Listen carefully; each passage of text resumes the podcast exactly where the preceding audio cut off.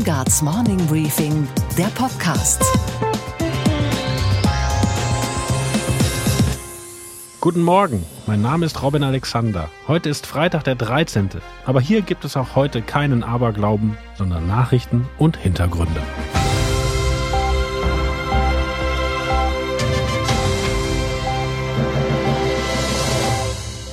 So, as Big Ben reaches 10 o'clock, we are standing by with those crucial exit poll figures. Here they are. Our exit poll is suggesting that there will be a Conservative majority, the Conservatives on 368 seats, and Labour way down on 191. And that will be the biggest Conservative majority since Margaret Thatcher's third victory back in 1987. This One Nation Conservative government has been given a powerful new mandate. Die unendliche Geschichte des Brexits ist um ein Kapitel reicher. Die Briten haben gewählt, und zwar mehrheitlich die Tories und Boris Johnson. Wie auch immer es im Parlament jetzt weitergeht, Sicher ist, Großbritannien hat gestern ein zweites Mal für den Austritt der Briten aus der EU gestimmt. Das sollte nun auch die letzten Kritiker dieses Austritts zum Schweigen bringen. Wenn ein Volk raus will, dann muss die Politik diesem Votum eben folgen. Und zwar bitte recht bald. Lieber ein Ende mit Schrecken als ein Schrecken ohne Ende. Und das erfahren Sie heute noch bei uns. Mit der Klimaaktivistin Luisa Neubauer spreche ich nicht nur über den einjährigen Geburtstag von Fridays for Future, sondern auch über die UN-Klimakonferenz in Madrid. Und warum Fridays for Future selbst mit dem milliardenteuren Green Deal der EU unzufrieden ist. Scheint eine sehr, vielleicht sogar deutsche Mentalität zu sein. Ziele zu formulieren und Gelder zu versprechen, das reicht aber noch nicht aus. Außerdem, der FDP-Obmann im Untersuchungsausschuss zur Maut, Dr. Christian Jung, berichtet über ein politisches Desaster, das den Steuerzahler wohl noch teuer zu stehen kommen wird. Er kommt ja aus Bayern, der Herr Scheuer. Er versucht natürlich immer, so eine PR-Blase um alles zu werfen. Und das kann man sich eigentlich so vorstellen. Also er hat das versucht durchzuziehen. Das ist vielleicht eine, so vergleichbar mit einer Nadel. Und er wirft seit Wochen und Monaten auf die Nadel einen riesigen ähm, Heuhaufen oder so einen Misthaufen drauf, um sozusagen auch davon so ein bisschen abzulenken. Unsere Börsenreporterin Sophie Schimanski berichtet, warum an der Wall Street die Kurse zwar immer weiter steigen, aber die Boni der Börsianer sinken. Sie hören, wie Deutschland sich außenpolitisch immer weiter in die Enge treiben lässt und wir küren die Mogelpackung der Woche, die Finanztransaktionssteuer. Mit der Vorstellung ihres Green Deals hat Ursula von der Leyen der UN-Klimakonferenz in Madrid eindeutig die grüne Show gestohlen. In jedem Fall steht von der Leyen deutlich besser da als die deutsche Umweltministerin, die bei der Konferenz ein aus Sicht der meisten Wissenschaftler und aller Aktivisten sowieso viel zu lasches Klimapaket der Bundesregierung verteidigen muss. Wahr ist auch, der Green Deal verspricht deutlich mehr, als die Klimakonferenzen der letzten 20 Jahre zusammen versprochen haben. Alles gut also? Mitnichten, sagt Luisa Neubauer, die eines der Gesichter von Fridays for Future ist. Sie war gerade bei der Klimakonferenz in Madrid und ich habe mit ihr darüber gesprochen, welche Ergebnisse es dort gab und wie schwierig es ist, klimapolitisch korrekt von dort nach Hause zu kommen. Hallo, Frau Neubauer. Hallo. Sie waren in Madrid bei der Weltklimakonferenz, aber jetzt sind Sie nicht mehr dort. Wo erreiche ich Sie gerade? Ich bin gerade in Genf am Bahnhof und warte auf meinen Zug, damit ich Freitag Vormittag in Berlin streiken kann. Wie sind Sie von Madrid nach Genf gekommen? Ich bin mit einem äh, elektrischen Auto gefahren, weil in Frankreich Züge streiken und entsprechend ganz, ganz, ganz viel schief läuft im Fernverkehr und es die sicherste Methode deswegen war, um ganz sicher gehen zu können, dass ich auch Freitag in Berlin dann da bin. Der Strom in Spanien wird allerdings, wie ich aus einer Aufstellung der deutschen Handelskammer dort entnommen habe, zu fast zwei Dritteln aus fossilen Energieträgern gewonnen, vor allen Dingen aus Kohle und Öl. Warum ist es besser, Strom zu tanken, für den Öl verbrannt wurde, als das Öl als Benzin einfach selber zu verbrennen? Ich möchte mich an der Stelle überhaupt nicht als großartig Verfechterin der Elektroautos zur Weltrettung positionieren. Nur war das in diesem Augenblick in Madrid die beste Option, um nicht fliegen zu müssen nach Berlin. Dass Elektroautos an der Stelle erst Sinn machen, wo der Strom erneuerbar hergestellt wird, ist natürlich offensichtlich. Das heißt, an der Stelle geht es darum, dass in Spanien wie in allen Staaten Europas eine schnelle Energiewende und eine gerechte Energiewende umgesetzt wird, um zu ermöglichen, dass zum Beispiel Elektroautos wirklich vergleichsweise nachhaltig zumindest fahren können. Ich persönlich war noch nie auf einer Klimakonferenz, aber von unseren Reportern höre ich immer, dass das riesige Events sind mit Zehntausenden Teilnehmern aus der ganzen Welt. Welche Wirkungsmöglichkeiten hat man dort als Einzelne? Ja, das stimmt. Also das ist ein unfassbar gigantischer Event. Also das riesige Konferenzhallen, Verhandlungsräume.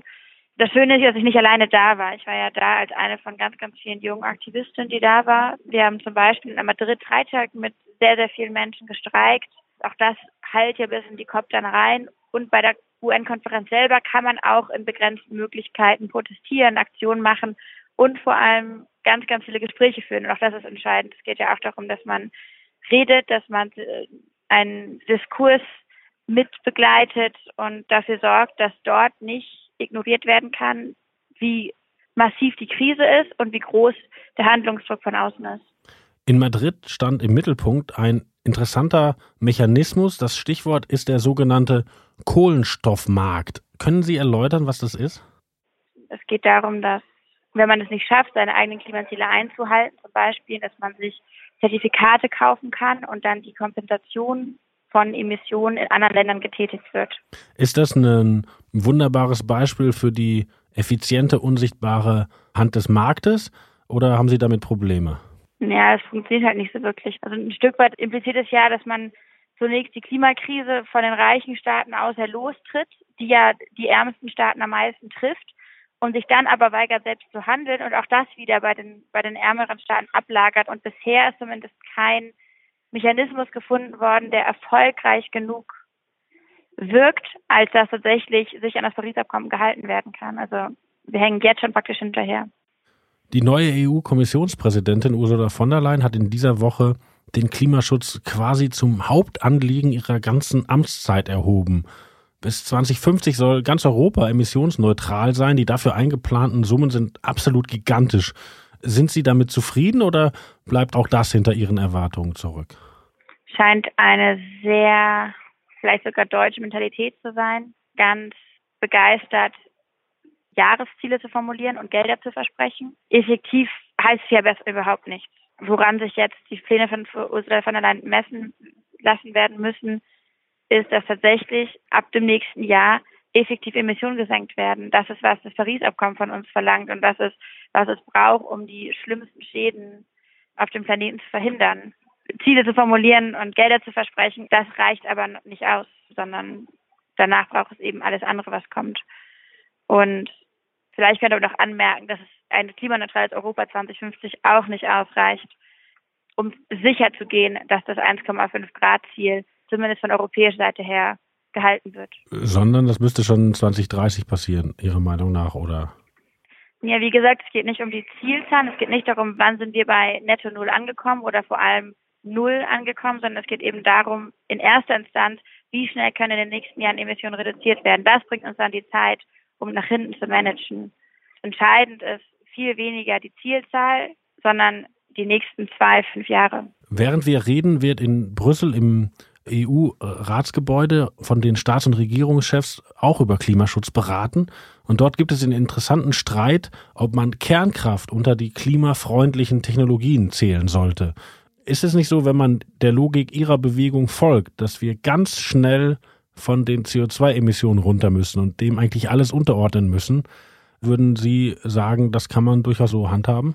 Ja, ich richte mich da sehr nach dem IPCC-Report und der Weltklimarat stellt es ganz klar, dass Atomkraft in einigen Ländern eine Möglichkeit ist, um fossile Energiegewinnung zu vermeiden und auf dem Weg hin zu einer erneuerbaren Energiestruktur das eine Möglichkeit ist, aber eben nur in bestimmten Ausnahmen und dass die Atomkraft halt immer in diesem Riesenschatten von dem großen Gefährdungspotenzial steht und eben von der ungeklärten Frage nach dem Atommüll.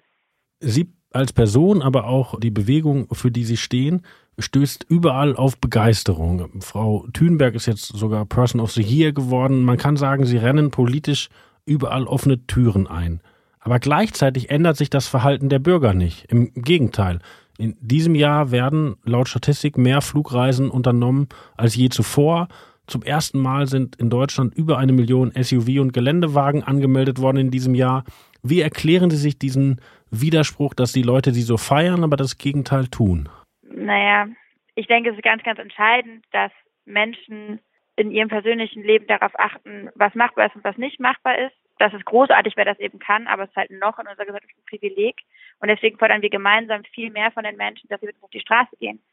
Das heißt, während, und Sie haben da total recht, mehr SUVs denn je und viele Flüge getätigt wurden, sind mehr Menschen denn je auch auf die Straße gegangen und haben gesagt, wir fordern strukturelle politische Veränderungen. Und in meinen Augen ist das die signifikanteste und die entscheidendste und vielleicht auch die bereicherndste Verhaltensänderung, die wir bei den Menschen dieses Jahr erlebt haben, dass eben so viele gesagt haben, okay, wir brauchen eine Politik, die der Krise gerecht wird und die fordern wir ein. Wir sehen, dass wir als Einzelner in unserem Alltag der Klimakrise überhaupt nicht gerecht werden können in ihren in riesigen großen Folgen. Das muss durch politischen Willen getragen werden und den fordern wir ein. Wenn die Hörer dieses Gespräch hören, dann ist Freitag. Freitag ist ja für Ihre Bewegung ein ganz ja. besonderer Tag. Ja, ähm, ganz historischer Tag, weil wir ein Jahr lang durchstreiken in Deutschland. Und ich finde es absurd. Ich finde es ganz, ganz, ganz irritierend, dass wir das, das tatsächlich erleben. Also, dass wir 52 Wochen am Stück auf die Straße gegangen sind. Das in Anführungszeichen zelebrieren wir und laden alle Menschen ein, in Berlin äh, mitzustreiken, aber auch in ganz, ganz vielen anderen Orten in Deutschland und auf der Welt. Wir drücken mit unserem Streik auch die Frustration zu den UN-Prozessen auf, gerade in Madrid. Und klopfen uns auch ein ganz bisschen auf die Schulter, dass wir das tatsächlich durchgezogen haben, ein Jahr lang, was ich glaube, niemand erwartet hätte, ich auch nicht. Ziehen Sie es noch weiter durch oder machen Sie Weihnachtsferien? Wird zwischen den Jahren nicht gestreikt? Dafür müssen wir uns vielleicht anders nochmal unterhalten. Wir werden auf jeden Fall weiter laut bleiben, in welcher Form. Dazu vielleicht später mehr. Das macht mich jetzt aber neugierig. Ja, das ist auch gut so. Also das wird am Freitag erst bekannt gegeben, was zwischen Weihnachten und Neujahr passiert, oder? Sie werden sicherlich davon hören, was auch immer wir da machen. Na gut. Frau Neubauer, wir haben erfahren, Fridays for Future feiert heute Geburtstag. Ob Sie auch Weihnachten ja. feiern, wollen Sie noch nicht verraten.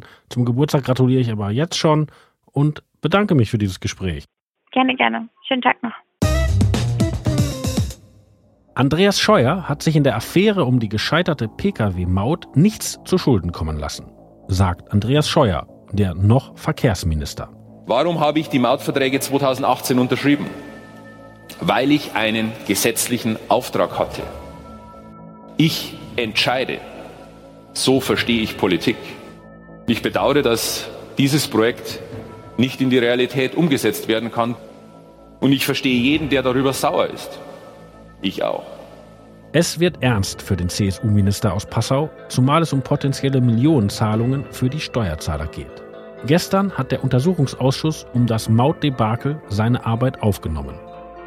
Der Obmann der FDP ist der Bundestagsabgeordnete Christian Jung. Und der erklärt uns im Podcast, was dieser Ausschuss überhaupt soll. Guten Morgen, Herr Dr. Jung. Ja, hallo, guten Morgen. Gestern hat sich der Parlamentarische Untersuchungsausschuss zur Maut konstituiert. Warum ist er notwendig? Die Herausforderung ist eigentlich mal herauszufinden, was da überhaupt passiert ist. Und besonders im Herbst 2018, also so etwa vor einem Jahr, hat äh, Minister Scheuer mit seinem Team aus dem Ministerium dann ganz schnell versucht, diese Verträge sofort scharf zu machen, weil es war ja das Prestigeprojekt der CSU, diese sogenannte Ausländer-Pkw-Maut. Und er hat alles getan, damit dieses Projekt dann durchgezogen wird. Und, Aber ja. wenn ein Minister sein Projekt durchzieht, und er hatte ja auch eine Mehrheit im Bundestag dafür, was ist daran falsch? Also beispielsweise hat er während des Vergabeverfahrens sich mit Bietern getroffen und auch nach, noch nach dem offenbar finalen Angebot hat er sich noch weiter getroffen. Und er hat zum Beispiel, damit man das auch mal versteht, äh, weshalb es überhaupt einen Untersuchungsausschuss gibt, äh, möglicherweise, ich sage es immer möglicherweise, weil wir jetzt ja da sozusagen ermitteln als Abgeordnete, hat er auch die Firma Toll Collect verstaatlicht oder diese Verstaatlichung genutzt, um dann auch die ganzen Kosten, die es für die Pkw-Maut gegeben hat, sozusagen herunter zu designen. Also das Angebot von den Bietern, die dann den Zuschlag bekommen haben, war bei drei Milliarden Euro und sozusagen durch so ein kreatives Design haben das dann auf zwei Milliarden runtergeschraubt. Das ist aber mit dem Vergaberecht, mit dem Haushaltsrecht nicht möglich. Da hat er auch den Bundestag sozusagen nicht informiert. Also Sie behaupten, Scheuer habe damals getrickst. Ja, also er hat getäuscht und getrickst. Er kommt ja aus Bayern, der Herr Scheuer.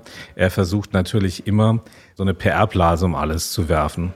Und das kann man sich eigentlich so vorstellen. Also er hat das äh, versucht durchzuziehen. Das ist vielleicht eine, so vergleichbar mit einer Nadel.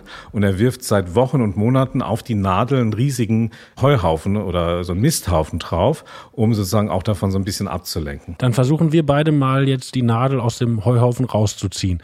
Sie kritisieren, dass er sich getroffen hat mit Firmen, mit denen er dann Verträge gemacht hat über die Maut. Jetzt ganz schlicht gefragt, ist das nicht richtig, dass der Minister sich mit diesen Firmen trifft? Innerhalb von Vergabeverfahren äh, gibt es ganz strenge Regeln, wenn es da verschiedene Bieter unterwegs sind. Sie können natürlich privat, äh, wenn Sie jetzt einen Handwerker engagieren hier in Berlin und ähm, der sagt, weiß nicht, die Türe kostet 5000 Euro und Sie sagen dann, na ja, also ich habe jetzt aber nur 4.400, würden Sie das auch dafür machen? Dann sagt der Handwerker vielleicht ja. Aber Sie können natürlich jetzt als Politiker ähm, nicht einfach, wenn es auch noch andere Bieter gab, da jetzt einfach sozusagen dann nochmal mit denen so ein bisschen rumverhandeln und sagen, naja, wir müssen das jetzt irgendwie anders lösen. Falls sich herausstellt, dass das so gewesen wäre, hat der Minister Scheuer ein richtig fettes Problem. Diese Vorwürfe sind natürlich dramatisch und jetzt gilt es, die gemeinsam diesen Untersuchungsausschuss auch sachlich aufzuklären. Die Maut kommt ja jetzt gar nicht, weil sie vom Europäischen Gerichtshof gekippt wurde. Wie hätte Scheuer das vorher wissen sollen, dass das so ausgeht? Also das ist ja auch eine interessante Frage. Wenn man weiß, es gibt so ein Gerichtsverfahren noch, ist es eigentlich wichtig, zumindest nach meiner Politik und Staatsauffassung, dass man so ein Restrisiko auch bewertet und da vorsichtig ist. Weil es geht jetzt ja nicht um das Privatvermögen, sondern es geht um Steuergelder. Und wenn man dann so ein Gerichtsverfahren nicht abwartet, sondern die Verträge gleich scharf macht und dann aber sozusagen das Gericht das einkassiert, dann ist es natürlich hochproblematisch, weil sich jetzt herausstellt, dass natürlich dann auch hohe Schadensersatzforderungen von den beteiligten Unternehmen dann auf den Staat zukommen werden. Scheuer argumentiert allerdings, er habe schon so früh die Verträge unterschreiben müssen, weil er einen gesetzlichen Auftrag dazu gehabt habe und wenn er das nicht gemacht hätte, dann hätte, wären dem Steuerzahler sogar Milliardeneinnahmen entgangen. Ich halte das für absolute Schutzbehauptungen, weil ähm, er hätte diese Milliardeneinnahmen auch später dann nach einem für ihn positiven Urteil immer noch bekommen können. Er hat einfach das Projekt durchziehen wollen und das Interessante ist ja, der letzte große Vertrag ist an einem Sonntag geschlossen worden, am 30. Dezember 2018 um 10 Uhr morgens hier in Berlin bei einem Notar. Also man hat es wirklich sehr, sehr eilig. Der Herr Scheuer hat eigentlich gezockt. Also der hat äh, sozusagen ähm, all in, alles was er hatte, hat er dann auf schwarz gesetzt, aber es kam rot. Sie scheinen nicht der größte Anhänger dieses Ministers zu sein. Neulich im Bundestag war auch zu beobachten, Scheuer ist regelrecht hinter ihnen hergelaufen und er, schien sie da beschimpft zu haben. Was ist da passiert? Das stimmt. Der Minister ist mir nach meiner Rede, nachdem die Debatte zu Ende war, hinterhergestiegen und hat mich auch, ähm, ja, ich will jetzt nicht sagen beschimpft, aber er hat, ähm, er hat sich komisch verhalten, was man unter Abgeordneten nicht tut. Wenn Sie sagen, er hat sich komisch verhalten, er ist Ihnen gegenüber persönlich geworden? Ja. Wollen Sie das erzählen? Mm, nein. Aber ähm, er hat Dinge gemacht, die sehr merkwürdig sind und vom Verhalten her. Und es zeigt auch, ähm, auch gegenüber anderen Menschen, dass er da sehr nervös ist. Ich persönlich bin jetzt nicht sein Coach, würde da immer raten, ähm, wenn da Abgeordnete sagen, eigentlich so wie ich, ich habe ihm gesagt, eigentlich unter normalen Umständen, wenn die CSU nicht so angeschlagen wäre und auch diese Koalition nicht so angeschlagen wäre, hätte er längst zurücktreten müssen. Das muss man abhaben können als Minister. Ja. Und ich sage mal so, ich möchte auch keine Minister haben, die sozusagen in Ausschusssitzungen oder auch im Bundestag wie zwölfjährige Schulhofschläger auftreten, sondern ich möchte Leute haben, die auch in aller Ruhe auch mal reflektiert über auch mögliche Entscheidungen nachdenken. Und das ist genau unser Vorwurf, dass dann Herr Scheuer genau an dem Tag, als das EuGH-Urteil war, im Juni 2018, dass er dann sofort auch die Verträge gekündigt hat. Warum hat er nicht ein, zwei Nächte darüber geschlafen? Sondern er hat offenbar wieder intuitiv eine Entscheidung getroffen. Aber ab einer gewissen Ebene muss man da, glaube ich, sehr vorsichtig sein, weil man das immer auch ein bisschen abwägen muss. Ja. Das ist ein interessanter Punkt mit den Verträgen. Scheuer argumentiert ja, die Schadensersatzzahlungen, die der Steuerzahler leisten muss an die Unternehmen, würden gar nicht so hoch ausfallen, weil er hätte gar nicht wegen dem EuGH-Urteil gekündigt, sondern wegen sogenannten schlechter Leistungen der Unternehmen. Also die hätten Vereinbarungen nicht eingehalten und müssten deshalb nicht entschädigt werden. Wenn er damit durchkäme, wäre das für uns Steuerzahler doch gut, oder? Also wenn er damit durchkommen würde, dann würde ihm wahrscheinlich eine juristische Karriere als Staranwalt blühen. Er ist aber kein Jurist und diese ganzen Behauptungen sind natürlich auch, auch in der Fachwelt werden die sehr belächelt, weil natürlich jeder weiß, dass er da auch Fehler gemacht hat. Er hat ja zugegeben, dass er, wenn es das EuGH-Urteil nicht gegeben hätte, nicht gekündigt hätte. Und somit ist sofort Schadenersatz fällig. Angela Merkel hatte ja im Fernsehduell 2013 vor ganz Deutschland versprochen, es werde mit ihr keine Maut geben. Jetzt behält die Kanzlerin recht nach vielen Jahren. Ist das so, dass Merkel einfach hat etwas juristisch an die Wand fahren lassen, was sie politisch nie gewollt hat? Und wenn es so wäre, wäre das eigentlich gut? Ich bin jetzt nicht im Kopf von Frau Merkel, aber es kann natürlich durchaus sein, dass man die CSU einfach hat machen lassen. In dem Bundesministerium sind ja auch sehr viele Persönlichkeiten mit CSU-Parteibuch. Und sie hat ja in diesem Falle zumindestens ähm, sagt ja niemand in Deutschland, dass sie daran schuld sei, was der Herr Scheuer gemacht hat. Das kann natürlich, aber so weit will ich nicht gehen, aber sowas kann natürlich auch eine Strategie sein, dass man einfach mal jemanden machen lässt und auch Fehler machen lässt. Sie kritisieren sehr Herrn Scheuer. Vorher war ja Herr Dobrindt Verkehrsminister und der handelte ja im Auftrag von Herrn Seehofer, der die Maut zum Ober-CSU-Projekt erhoben hätte. Müssten Sie die eigentlich auch alle in Ihrem Ausschuss vorladen? Also es kann durchaus sein, dass der Herr Dobrindt da auch kommt und gegebenenfalls auch sogar der Herr Ramsauer, dessen Vorgänger. Der ähm, Herr Dobrindt hat ja, der war ja bei diesem Thema, aber auch insgesamt so als Minister eher so ein ruhigerer Typ, also im Gegensatz zu Herrn Scheuer auch. Man hatte ja manchmal so den Eindruck, ich war da aber noch nicht Abgeordneter, äh, dass irgendwie den, das Ministeramt auch nicht so komplett interessiert. Ja. Der Herr Scheuer dagegen, das muss man ihm auch zugutehalten bei manchen Themen, wenn Sie zum Beispiel jetzt an Planbeschleunigung denken, der hat schon manchmal Themen, wo er dann sozusagen genau das Gegenteil ist von Herrn Dobrindt. Also der Herr Dobrindt ist ja manchmal auch so ein bisschen schlaftablettenmäßig unterwegs und so war er auch als Minister, was so viele auch hier erzählen. Das heißt aber, das könnte natürlich auch hypothetisch so sein, dass gerade deswegen der Herr Scheuer auch zeigen wollte, dass er sozusagen im direkten Vergleich auch zu seinem Vorgänger einfach auch derjenige ist, der dann mal zeigt, was Sache ist und der dann auch mal sozusagen die Prestigeobjekte dann auch mal durchzieht. Aber jetzt äh, ist natürlich so für den Herrn Scheuer, dass der sich natürlich da jetzt auch ähm, sozusagen in etwas hineingaloppiert hat und natürlich jetzt jeden Tag, zum Beispiel vor zwei Tagen, wir haben ja heute Freitag, also am Mittwoch, gab es eine sehr merkwürdige Pressekonferenz, wo alle gedacht haben, er tritt jetzt zurück. Und ähm, er ist aber dann nicht zurückgetreten, ich habe dann scherzhaft gesagt, Günter Schabowski und Erich Honecker hätten seine Freude gehabt. Aber ich sage ganz offen, als Minister geht es nicht darum, dass sie da permanent PR-Bilder von sich produzieren, sondern dass sie wirklich hart für Deutschland arbeiten und dass sie keine blöden Fehler machen. Herr Dr. Jung, wir stellen fest, in dubio pro reo gilt auch im Untersuchungsausschuss, auch für Minister, sogar von der CSU. Aber danke für dieses interessante Gespräch. Sehr gerne. Also auch vor Weihnachten ist, glaube ich, immer wichtig, dass man da fair ist. Aber man muss sich natürlich darauf vorbereiten als Minister, dass so ein Ausschuss dann auch schmerzhaft für einen selbst sein kann. Dankeschön. Und was war heute Nacht an der Wall Street los? Das war ein gutes Jahr für die Wall Street. Ein Rekord hat den nächsten gejagt. Aber das wird kein gutes Jahr für viele Banker. Ihre Boni fallen kleiner aus als noch im letzten Jahr. Damit zu unserer Börsenreporterin Sophie Schimanski. Einen schönen guten Morgen. Guten Morgen, Robin. Die Kurse steigen, die Arbeitslosigkeit in den USA ist niedrig. Warum schlägt sich diese gute Stimmung nicht in den Boni der Banker nieder? Ja, der Börse geht's eben gut und den Banken weniger. Niedrigzinsen, Handelskonflikte, politische Unsicherheiten, instabile Märkte, all das sind natürlich Reizwörter für die Branche.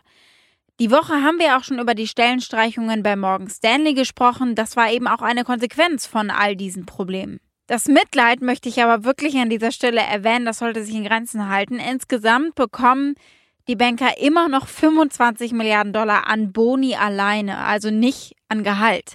In New York bedeuten diese gesunkenen Boni jetzt, dass es dieses Jahr durchschnittlich immer noch einen Bonus von knapp 140.000 US-Dollar gibt. Im letzten Jahr lag der Durchschnitt zwar bei über 150.000 Dollar, aber auch diese 140.000 sind immer noch das Doppelte dessen, was ein New Yorker Angestellter hier pro Jahr verdient im Durchschnitt. Von der Wall Street in New York noch einmal in den Tower der Europäischen Zentralbank in Frankfurt. Da hat die neue Chefin Christine Lagarde erstmals die Zinssitzung geleitet. Der EZB-Leitzins verändert sich nicht. Aber was hat Lagarde sonst noch gesagt? Dass sie die Risiken im Blick hat, aber dass sie momentan weniger ausgeprägt scheinen, als sie zunächst gedacht hat. Und ganz grundsätzlich fanden es die Anleger hier natürlich auch spannend, mal so ein Stimmungsbild einzufangen von ihr. Also einen Eindruck äh, zu bekommen, wie Christine Lagarde weitermachen wird. Geldpolitisch, aber natürlich auch, wie wird ihr Kommunikationsstil werden. Und da fand ich sie angenehm direkt. I will have my own style. So as I said before, don't overinterpret, don't second guess. Don't cross reference. I'm going to be myself and therefore probably different. Das also ihre Kommunikation betreffend. Geldpolitisch, klar, sie hat die expansive Geldpolitik jetzt nicht gleich bei der ersten Sitzung unter ihrer Führung beendet, aber es hat auch keiner erwartet. Ansonsten hat sie ja in Vergangenheit schon vor negativen Folgen der niedrigen Zinsen gewarnt. Trotzdem, und das hat sie gestern auch gesagt, sie sieht sich nicht als Falken geldpolitisch, allerdings eben auch nicht als Taube sondern als weise Eule. Kreativ. Und was, Robin, hat dich wirklich überrascht? Dass Deutschland aktuell so deutlich die Quittung bekommt für seine unentschlossene, zahnlose Außenpolitik. Die Bundesrepublik ist in der Zwickmühle zwischen den bockigen Russen und den knallharten Amerikanern. Russland hat im Streit um einen möglichen Auftragsmord des Kremls in Berlin jetzt zwei deutsche Diplomaten ausgewiesen. Das russische Außenministerium spricht ganz offen von einer Vergeltungsmaßnahme. Das Auswärtige Amt in Deutschland reagiert gewohnt lasch und verurteilt die Ausweisung als, Zitat, falsches Signal. Zitat Ende. Wladimir Putin kann darüber nur müde lächeln. Die USA machen den Deutschen währenddessen Feuer mit Sanktionen wegen der Nord Stream 2 Pipeline. Die soll ab nächstem Jahr Gas von Russland nach Deutschland liefern, und zwar an Polen und der Ukraine vorbei. Die Amerikaner wollen deshalb die beteiligten Firmen sanktionieren. Unser Außenminister macht das, was er am besten kann. Er verurteilt diesen Beschluss der Amerikaner. Das ist Donald Trump nicht mal einen Tweet wert. Und was, Robin, geht eigentlich gar nicht? Na, die Finanztransaktionssteuer. Mit den erwarteten Einnahmen von 1,5 Milliarden jährlich soll die Grundrente finanziert werden. So sieht es der Entwurf von Finanzminister Olaf Scholz jedenfalls vor. Ich bin überzeugt, dass das hier taugt, vor allem deshalb, weil es Erfahrungswerte damit gibt, anderswo funktioniert. Und ich bin ganz sicher, dass wir deshalb in Deutschland auch gemeinsam gute Erfahrungen damit machen werden. Der Haken, der Entwurf sieht etliche Ausnahmen vor. Unter anderem für den Hochfrequenzhandel und die Spekulanten, die uns die Finanzkrise erst eingebrockt haben. Der Sozialdemokrat Scholz will also vor allem an die Taschen der Kleinanleger. Aber warum nörgeln? Wenn eine Grundrente, die auch die bekommen, die sie gar nicht brauchen, jetzt von einer Finanztransaktionssteuer finanziert werden soll, die alle zahlen, außer denen, die es wirklich sollten, na, das hat doch so etwas wie eine innere Logik, oder? Ich wünsche Ihnen einen guten Start in den Tag. Wie gesagt, keine Angst vor Freitag, dem 13. Aber echte Vorfreude auf Sonntag. Da ist schon der dritte Advent. Ich grüße Sie herzlich, Ihr Robin Alexander.